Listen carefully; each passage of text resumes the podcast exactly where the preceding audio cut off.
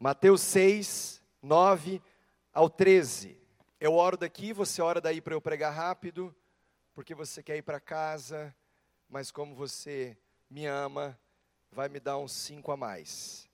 Mateus 6, 9 ao 13, diz assim: Vocês orem assim, Pai nosso que estais no céu, santificado seja o teu nome, venha o teu reino, seja feita a tua vontade, assim na terra como nos céus. Dá-nos hoje o nosso pão de cada dia, perdoa as nossas dívidas, assim como nós perdoamos os nossos devedores, e não nos deixes cair em tentação, mas livra-nos do mal, porque teu é o reino, o poder e a glória para sempre. Amém. Que Deus aplique essa palavra no meu e no seu coração. Essa série Somos Casa está baseada, perdão, na oração do Pai Nosso, tão conhecida por tantas pessoas, sobretudo num país como o Brasil, predominantemente cristão, na sua grande maioria. Mas o que está contido na oração do Pai Nosso tem muitos muitos princípios, muitos valores, um caminho que Jesus nos ensina quando nós nos achegamos ao Pai. Bem, na semana passada, na primeira mensagem da série, quando ministrei e ensinei sobre Somos uma casa de oração com base no texto Pai nosso que estais no céu, santificado seja o teu nome. A ênfase estava na, na, no santificado seja o teu nome. Você lembra que eu falei que santificado é sinônimo de reverência? Você lembra disso? Reverência, honra, exaltação, glória, magnitude daquele que é digno de receber, de receber tanto a ponto de que Jesus disse: O seu nome, nome esse que eu não sou nem digno de mencionar, que a Bíblia o chama de Yahvé. Yahvé, um Deus tão santo, tão poderoso, tão reverenciado, que Jesus estava dizendo a ponto de nós não podermos nem mencionar, ou não sermos dignos, não que nós não possamos, não sermos dignos nem de mencionar. Mas aqui chega a segunda parte, verso 10: Venha o teu reino, seja feita a tua vontade, assim na terra como no céu. Então você chega diante de Deus e adora aquele que é digno, reverenciando a ponto de não ser digno de mencionar o seu nome, e quando você se dá conta, você está clamando que venha o teu reino. E aí você percebe que à medida que você diz venha o teu reino, você lembra do vizinho que ainda não tem essa prática de exaltação. Você lembra de um amigo, de um, de um parente que ainda não teve uma experiência com Jesus como Jefferson teve. Uns estão há mais tempo nessa caminhada, outros ainda não começaram, mas você vai lembrando de pessoas que ainda não tiveram uma experiência de exaltar o Cristo vivo, esse poder maravilhoso que desceu do céu e nos alcançou. Mas por qual razão nem todos se humilham diante desse nome? A resposta é simples: é o pecado. O pecado da humanidade, a existência de um outro reino o reino do mundo, o reino das trevas, o reino de Satanás. Então, nós precisamos compreender a Bíblia numa ótica de dois reinos: o reino de Deus, que Mateus prefere chamar do reino dos céus, e o reino desse mundo, que jaz no maligno e que Satanás é o príncipe deste século. Agora eu acho maravilhoso quando eu vejo que, mesmo em meio a toda essa oposição, oposição dos filhos de Deus que dão glórias a Deus, que dão honras a Deus, mas chegará um dia que todos terão que se humilhar. E a Bíblia diz, Romanos 14, 1: Por mim mesmo jurei, diz o Senhor, diante de mim todo joelho se dobrará e toda língua confessará que sou Deus, que sou Deus. Então a série de mensagens Somos Casa chegou para estabelecer uma nova cultura. Uma cultura do reino dos céus, uma cultura do reino de Deus. E esse é o tema central no ministério e no ensino de Jesus. Agora, meus irmãos, o que será que Jesus queria dizer quando anunciou a vinda do reino? Lembrando que o reino já veio, Jesus inaugurou o reino, ele está sentado no trono à direita de Deus Pai. Quando Jesus estava tentando instigar as pessoas a compreender o que é o reino, logo os judeus foram para a lógica. E o que os judeus pensaram? O reino é um reino político, que protegeria e preservaria a fé judaica, a sua religião. Mas para nós entendermos o que Jesus de fato estava dizendo, eu quero destacar quatro palavras. Venha o teu reino, seja feita a tua vontade, assim na terra como no céu. Reino, vontade, terra e céus. Reino. O que é reino? Reino é um conjunto de valores que estabelece uma cultura através de uma forma de governo. Isso é reino. E você faz parte de um reino. Vontade. De quem ou quem detém o poder nessa cultura do reino? Aquele que está sentado no trono. Quem está sentado no trono? Jesus Cristo de Nazaré. Terra, então reino, vontade, terra. Quando você pensa numa cultura estabelecida, a vontade sendo manifesta, aonde acontece isso? Aqui, no nosso dia a dia, na nossa casa, na igreja, no trabalho, com as pessoas, e o céu. O céu é o nosso parâmetro, é a nossa referência, é de lá que vem o poder, é de lá que vem a resposta, é de lá que nós buscamos a solução para tudo.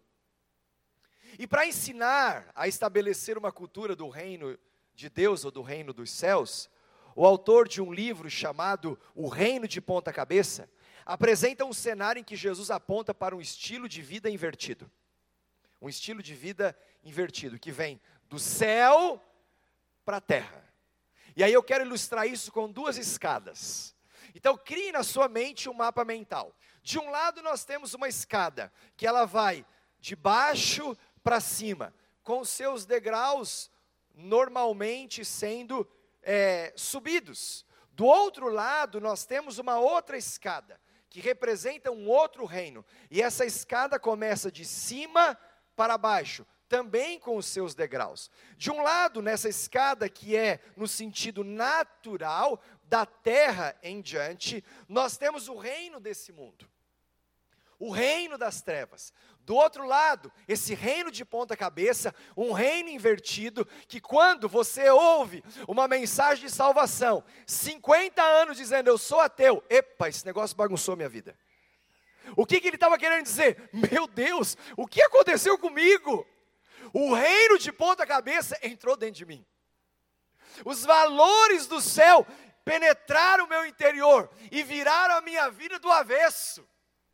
Quando Jesus entra, ele muda tudo, ele revoluciona, ele transforma, ele altera, ele muda completamente. Quando você olha as pessoas vivendo nesse reino, nessa atmosfera do mundo, é de fato um contraponto aquilo que está acontecendo nesse outro ambiente, que tem a ver com aquilo que vem do céu para a terra. E aí, qual é a relação entre essas duas escadas, ou entre esses dois reinos, ou entre esses dois mundos? Bem, o que é muito valorizado em uma e colocado em um degrau elevado, classifica-se embaixo na outra. Então, se o assunto do degrau é família, de um lado, as pessoas dessa escada que vivem no sentido natural das coisas enxergam família de um jeito. Por outro lado, aqueles que vivem na cultura do reino dos céus, quando o assunto é família, enxergam família numa perspectiva do céu para a terra. E assim acontece com finanças, assim acontece com a educação de filhos, assim acontece com o mundo dos negócios. O assunto é o mesmo, mas os parâmetros de compreensão são completamente distintos. Eu vou avançar um pouquinho nisso e você vai entender pelo exemplo. Mas lembre-se: para cada reino há um governo, para cada governo há um rei há uma forma de governo, há valores que definem esses dois mundos, e por isso não existe campo neutro. Não existe alguém em cima do muro em dúvida.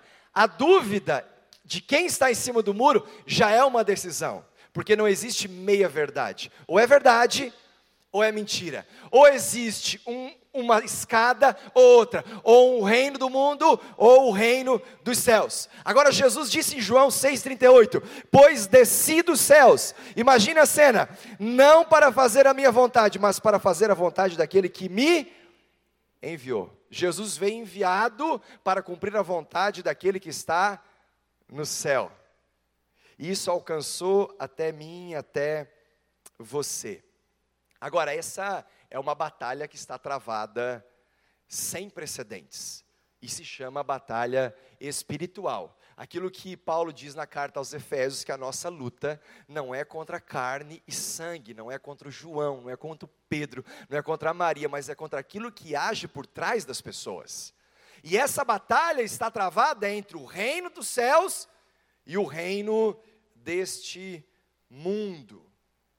Quando você olha para esse reino do mundo, é natural que a sua conclusão chegue na seguinte interpretação: esse mundo está um caos.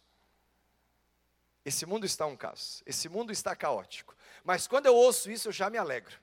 Quando eu vejo alguma coisa em caos, eu já me maravilho, eu já me empolgo, porque eu sei que o Deus que eu sirvo, que estabeleceu uma cultura de alto a baixo, do céu para a terra, desde sempre, do começo da criação, sempre colocou ordem no caos. Sempre. Olha só Gênesis 1, 2: era a terra sem forma e vazia, trevas cobriu a face do abismo. Então, uma terra sem forma, sem vazias, caos absoluto. Trevas cobriu a face do abismo, e o Espírito de Deus se movia sobre a face das águas. E dali para frente, Deus começou a dizer: haja luz e houve luz, que haja os luminares, houve os luminares, as águas, os animais, o ser humano, porque Deus sempre coloca ordem no caos. Se o caos que está imperando na sua vida hoje é no mundo interior, tem uma palavra de ordem para você. Nas suas emoções, se o caos está dentro da sua casa, há uma palavra de um espírito que está pairando para colocar ordem no caos, para trazer sentido, para trazer propósito, para organizar aquilo que está bagunçado para restaurar aquilo que foi destruído, para colocar de pé aquilo que está caído. Há um espírito que está sempre se movendo para colocar ordem no caos. Esse time de pessoas que vivem no reino dos céus, no reino de Deus, não fazem parte do grupo que, como diz o ditado popular, eu quero ver o circo pegar fogo. Você já ouviu esse ditado? Esse ditado surgiu com o imperador Nero no ano 64 depois de Cristo, quando Roma estava completamente incendiada e Nero vai para a sacada do palácio, pega sua harpa e movido por uma maldade tão grande no, no coração, começa a tocar a sua harpa e contemplar as pessoas incendiadas se jogando no rio para aplacar o seu sofrimento. E ele se maravilhando com tudo aquilo, e daí surge o ditado: Eu quero ver o circo pegar fogo. Mas nós não fazemos parte desse grupo que olha para o caos e quer ver o circo pegar fogo. Ao contrário, quando nós vemos o caos, a desordem, o reino de Deus se manifesta, acalmando todo o ambiente hostil. Nós somos do grupo do deixa para lá. Larga a mão disso. Diminui a pressão. Não age por impulso. Você acalma aquele ambiente hostil. Provérbios 16, 14. A ira do rei é um mensageiro da morte, mas o homem sábio a acalmará. Uma pessoa sábia, ela fica em evidência no meio do caos. Quando o caos está estabelecido, uma pessoa sábia vem aplacando a ira das pessoas, dizendo: gente, calma. Como nós ouvimos aqui o testemunho, calma, vai dar certo. Ei, vai dar certo. Espera. Como Jefferson disse, Tenha paciência. Se não está pronto ainda, é porque não é o fim. Quando o reino de Deus se manifesta, se manifesta preservando a imagem das pessoas. Sempre o, o prazer de Deus esteve em cobrir as falhas, a nudez, o pecado e a vergonha das pessoas. Percebe que isso é contra a cultura. Enquanto o mundo está dizendo, nós temos que expor mais as pessoas. O reino de Deus está dizendo: não, nós precisamos cobrir as falhas das pessoas. Não é encobrir, é cobrir. E nós vemos isso desde a queda. Gênesis 3, 21, o Senhor fez roupas de pele e com elas vestiu Adão e sua mulher. Ali já estava apontando o caminho da redenção. Quando o reino de Deus se manifesta, ele se manifesta suportando os mais fracos. Nessa escada do reino do mundo, quando alguém está fraco, normalmente a cultura esmaga ainda mais um pouquinho, para terminar de matar aquilo que estava só se debatendo. Mas no reino dos céus, quando alguém está fraco, outro se levanta para ser suporte. Romanos 15, 1. Nós que somos fortes, devemos suportar as fraquezas dos fracos e não agradar a nós mesmos. E para ser um pouco mais claro com você, eu quero caminhar para o final dessa mensagem falando de quatro degraus, que você vai perceber uma diferença, como o reino desse mundo age dentro do mesmo assunto e como o reino dos céus age sendo o assunto o mesmo. Dentro de uma casa de propósitos, vem o degrau, ou o primeiro degrau, chamado espiritualidade. A vida espiritual. E eu queria que você abrisse comigo Salmo 128, ligue aí o seu aplicativo ou acompanhe comigo no multimídia. Em cima do Salmo 128, nós vamos ver como uma casa de propósitos manifesta o reino de Deus nessa terra. Lembrando as quatro palavras-chave: reino, vontade, terra e céu. Reino fala de uma cultura, de um conjunto de valores que tem alguém no governo. Vontade é definida por aquele que predomina o propósito. Terra é o lugar aonde essa cultura do reino que tem um rei e um governo se manifesta com uma vontade plena e absoluta nesse lugar chamado terra. E céu é o parâmetro que nós temos. É de lá que vem a resposta, é de lá que vem a direção, é de lá que vem tudo aquilo que nós entendemos da parte do Senhor. Então, Salmo 128, versículo 1, esse é um dos salmos que eu mais sou apaixonado, e diz assim: como é feliz quem teme o Senhor, quem anda em seus caminhos. Tem alguém feliz aqui? Levanta a mão. Você só pode ser feliz, de verdade, se você temer a Deus. Caso contrário, você pode ter uma experiência momentânea de felicidade por algum motivo. Mas uma pessoa que encontra satisfação plena só tem uma razão: aquele que teme o Senhor e anda em seus caminhos. Uma casa de propósito olha o degrau da espiritualidade e coloca como prioridade. Então não é o tempo que sobra eu vou orar. Não é o que não quando não tem mais nada para fazer eu vou ler a Bíblia quando acabou todas as séries do Netflix ou estourou meus créditos. Ah, então agora, não, eu já fiz de tudo esse fim de semana, eu não sei se eu vou, se eu vou, ah, eu vou lá para o culto, lá, né? Não tem nada para fazer? Não. Esse é o padrão da espiritualidade daquele que vive no reino desse mundo. Mas aquele que vive no reino dos céus, olha para o degrau da espiritualidade e coloca como prioridade. Porque quem é feliz é aquele que teme o Senhor e anda nos seus caminhos. E quem anda nos seus caminhos vai passar pela estrada do arrependimento, pela escola do quebrantamento, vai passar pela experiência do renovo, da restauração e assim por diante. Agora, já no reino do mundo, para quem está subindo pela outra escada, a carta aos Filipenses diz assim: Irmãos, sigam unidos o meu exemplo e observem os que vivem de acordo com o padrão que apresentamos a vocês. Pois, como já disse repetidas vezes, e agora repito com lágrimas, há muitos que vivem como inimigos da cruz de Cristo. O destino deles é a perdição, o seu Deus é o estômago. O que que a carta aos Filipenses está dizendo? O prazer deles está em satisfazer apenas a sua vontade. Esse mundo que gira no entorno do seu próprio umbigo. O seu Deus é o prazer. Isso é o hedonismo. E ele continua: e eles têm orgulho do que é vergonhoso. Só pensam nas coisas terrenas.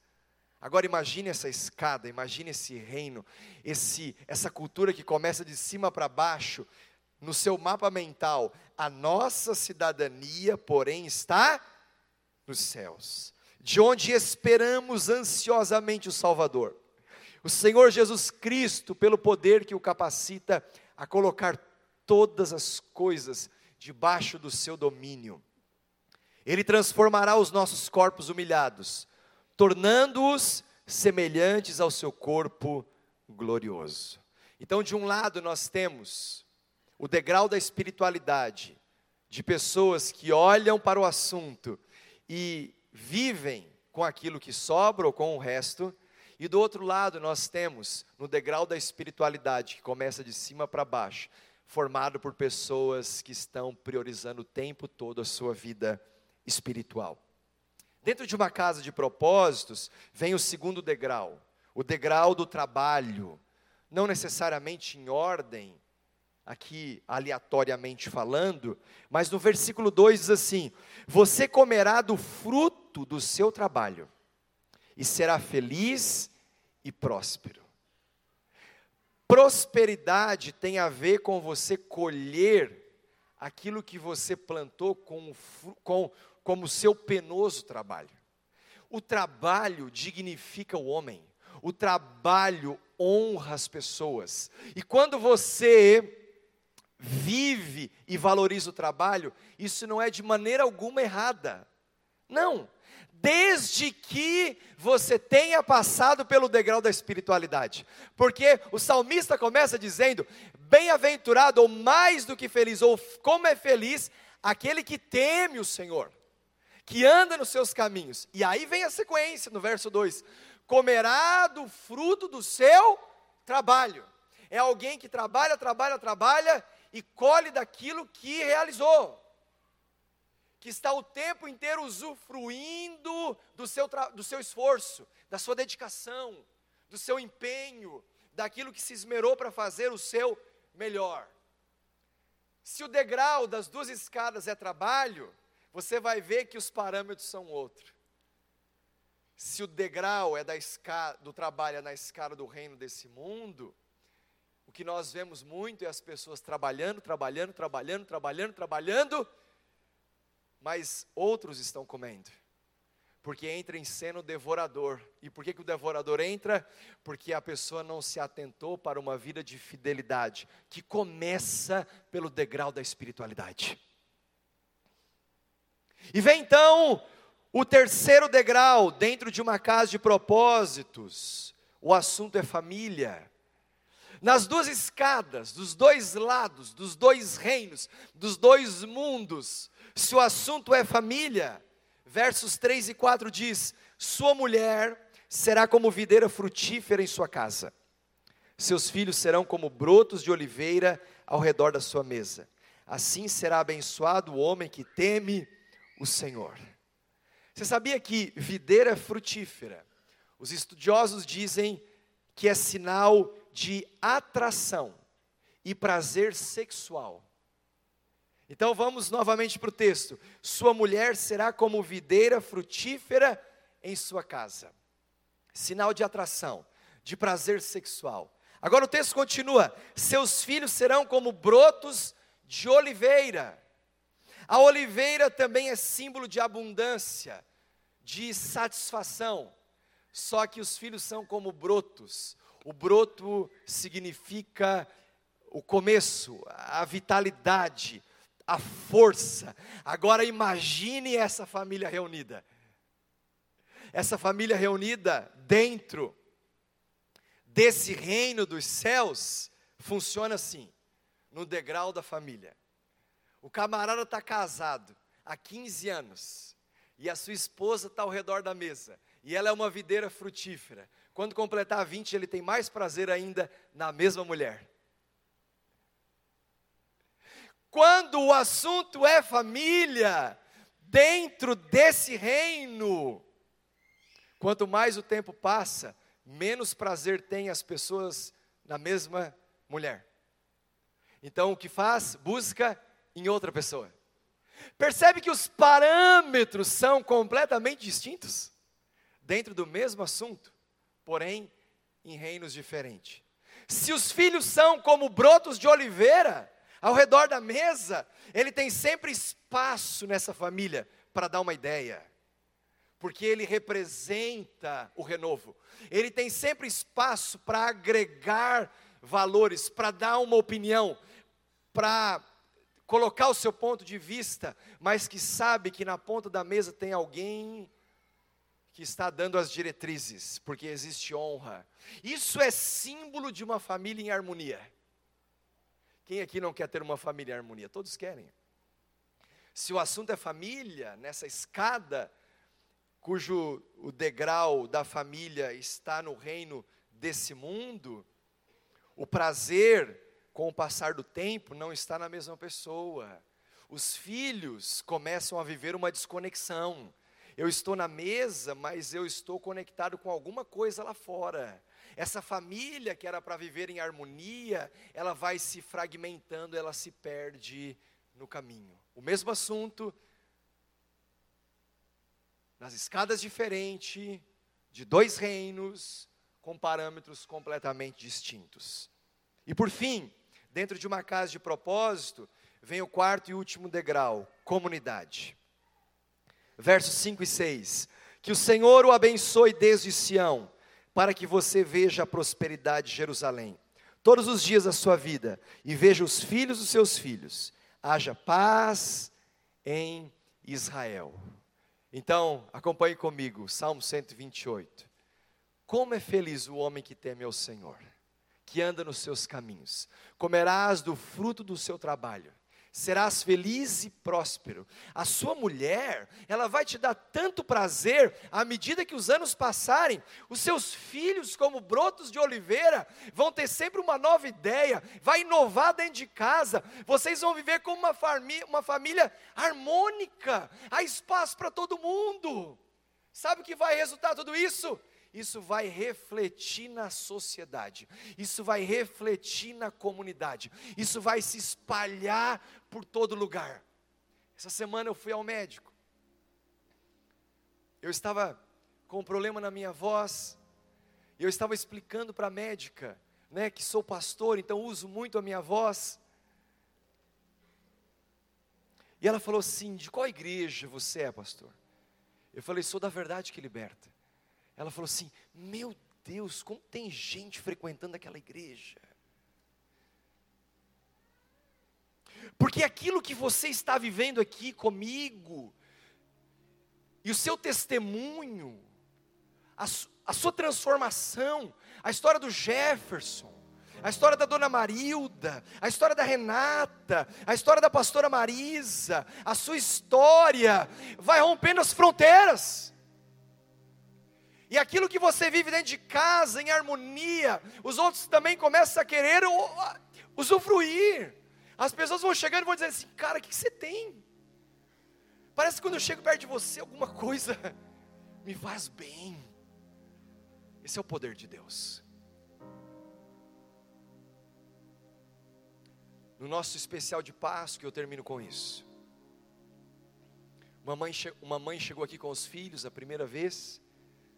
E os filhos chegaram em casa, bateram na mãe e falaram assim: Mãe, nós achamos a nossa igreja. Nós nunca mais vamos deixar de ir lá. está vindo a família toda. Por quê? Porque aquilo que você vive e serve de testemunho se espalha. E o poder de Deus, através do Espírito de Deus, está pairando no meio do caos para colocar ordem naquilo que está bagunçado. O que está bagunçado na sua vida? Deus quer colocar em ordem. Eu quero orar com você, fica de pé. E eu queria terminar essa celebração orando pelas famílias. Orando pelas famílias. Se você está aqui com a sua família, por favor, abrace, abrace sua família agora. Se você está aqui sozinho, não tem problema, encontre alguma família, cola nela, porque nós somos casa, nós somos a família da fé. Nós somos a família da fé. Por gentileza, ninguém fique sozinho. Abrace, abrace. Se você está aqui com a sua esposa, filhos, avós, enfim, abrace.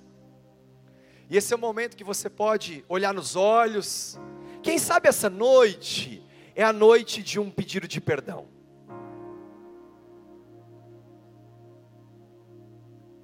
Talvez chegou a hora dos concertos de dizer: olha, nós temos que novamente viver em harmonia dentro de casa. Olhar nos olhos e poder dizer: muito obrigado por você não ter desistido de mim. Ser humilde o suficiente para reconhecer o valor de uma mãe. A sua mãe é perfeita? Não. E nem você, nem eu. Aliás, é pela misericórdia dele que se renova todas as manhãs que nós não somos consumidos. Caso contrário, ah, nós já já teríamos ido há muito tempo. Mas o amor de Deus continua nos abraçando.